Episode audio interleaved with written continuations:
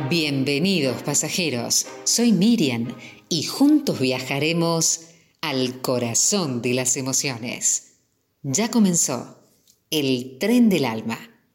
Te convertís en lo que te decís todos los días. Observa lo que te decís y empezá a crear una realidad diferente. Y aprender a quererse es de suma importancia para nuestra salud emocional quererse, valorarse, amarse, practicar el amor propio, te va a ayudar a priorizarte, a tratarte bien. Solo cuando aprendemos a amarnos y a nutrirnos como si fuéramos nuestros propios hijos, podemos dar amor a los demás. Aprender a quererse está íntimamente ligado al concepto de autoestima. Para mejorar podemos utilizar alguna serie de estrategias, como por ejemplo hablar de forma positiva. Si nos criticamos y culpamos continuamente, nos vamos a sentir mal, pero si nos tratamos con respeto y cuidamos nuestro lenguaje, podemos evitar el malestar. Algo que también puede ayudarte es cuidar tu cuerpo y tu alma. Esto quiere decir que si nos preocupamos por cuidarnos a nivel físico y espiritual, estamos apostando por nosotros mismos. Una alimentación equilibrada, un sueño reparador, practicar ejercicio cada semana, escuchar música agradable, caminar recreándonos en un paisaje o cenar a la luz de las velas, puede ayudarte a sentirte mejor. Actividades y hábitos que implican el cuidado de tu cuerpo y de tu alma. Otra estrategia puede ser aprender de los errores en lugar de castigarte. Una vez que hemos cometido un error, de nada sirve castigarnos por ellos, porque todos cometemos errores.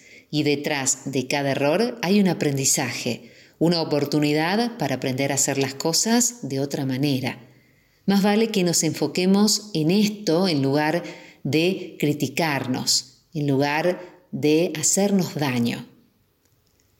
Un doble mensaje contradictorio es un autocumplido y una crítica al mismo tiempo, porque es muy común que pase en las personas con baja autoestima cuando te dicen qué bien hiciste esto, pero en realidad tardaste mucho, desechar estos dobles mensajes.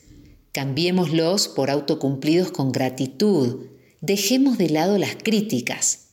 Apostemos por lugares, por relaciones y actividades que nos nutran, ¿sí? que nos ayuden. Puede ser, por ejemplo, quedarnos en casa, pero podemos rodearnos de aquellos que nos resultan útil y agradable. ¿Sí? Las personas nutricias son aquellas cuya presencia y compañía nos infunden paz, vigor.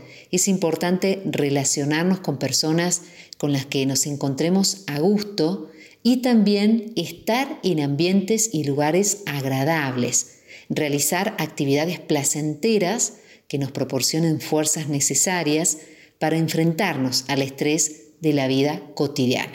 Leer un libro, ver una película, hacer deporte, descansar, aprender a quererse es fundamental, de todas las formas. Como todas las habilidades, por supuesto, exige dedicación. Entonces, apostar por nosotros, cuidarnos y valorarnos es esencial para cuidar de nuestra salud emocional y además de constituir un resorte para construir una vida feliz y rodeada de bienestar.